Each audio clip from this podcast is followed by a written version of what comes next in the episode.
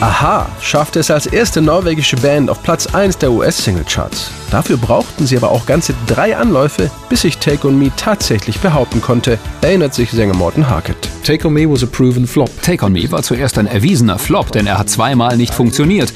Und es ist doch amüsant, dass aus einem Doppelflop dann ein internationaler Hit wird. So proven uh, international hit. Doch bis es soweit war, mussten sich Aha erst einmal finden. Gitarrist Paul Wagner und Keyboarder Magne Max Furoholm kannten sich schon, seitdem sie zwölf waren und gründen zusammen die Psychedelic Rock Band Bridges. Doch sie wollen sich verändern, suchen einen neuen Sound und gehen 1981 gemeinsam nach England. In dieser Zeit entstehen auch die ersten Ideen zu Take On Me.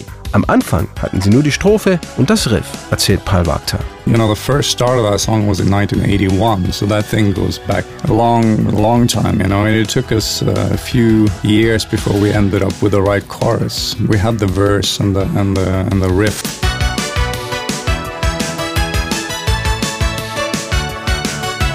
Zurück in Norwegen treffen sich Max und Paul dann mit Sänger Morten Harkett, um eventuell eine neue Band zu gründen. Ich bin damals zu Pauls Elternhaus gefahren.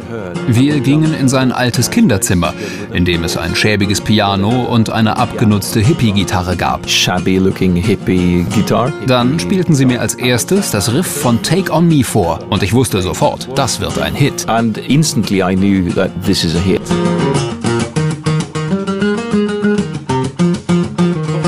Drei Musiker bleiben zusammen, nennen sich Aha, gehen zurück nach England und tüfteln an den Songs für ihr erstes Album. 1983 erinnert sich Paul Wagner, finden sie dann endlich den passenden Refrain für Take On Me. Ich weiß noch, wie unser Manager, der unter anderem auch mit Queen arbeitete, gesagt hat, hey, wenn ihr was mit Falsett macht, dann habt ihr einen Hit.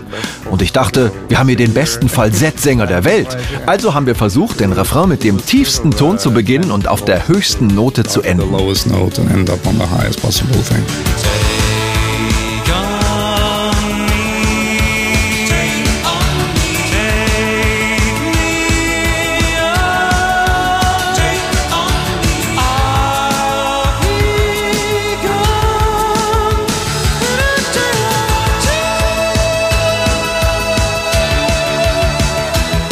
Geprägt von der britischen New Wave-Bewegung hat die Band jetzt auch ihren eigenen Keyboard-lastigen Sound gefunden, der ihren melancholischen Songs den richtigen Rahmen gibt.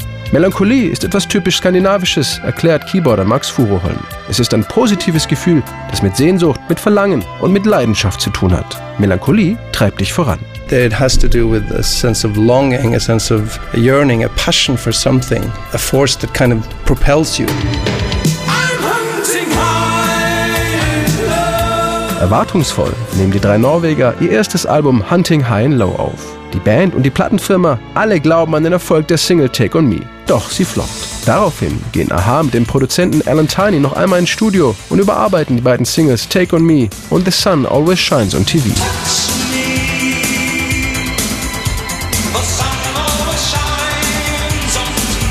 Aber Take On Me tut sich auch im zweiten Anlauf schwer, erzählt Morten Harkett. We believed in it fully. We knew that it was a big song. Wir wussten, dass das ein großartiger Song ist, aber es war kein einfacher Song und kein einfacher Hit.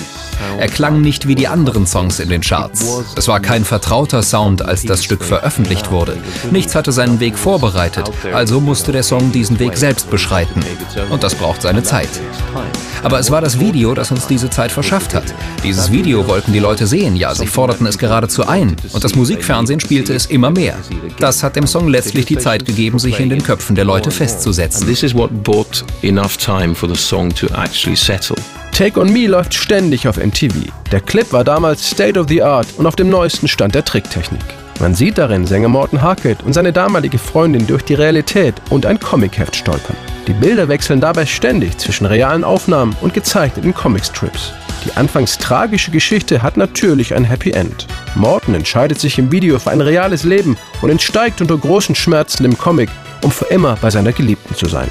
Durch das Video setzt sich letztlich auch der neue Sound von Aha durch und die drei Norweger erobern mit Take On Me nicht nur die US-Charts, sondern stehen auch in England und Deutschland wochenlang auf Platz 1.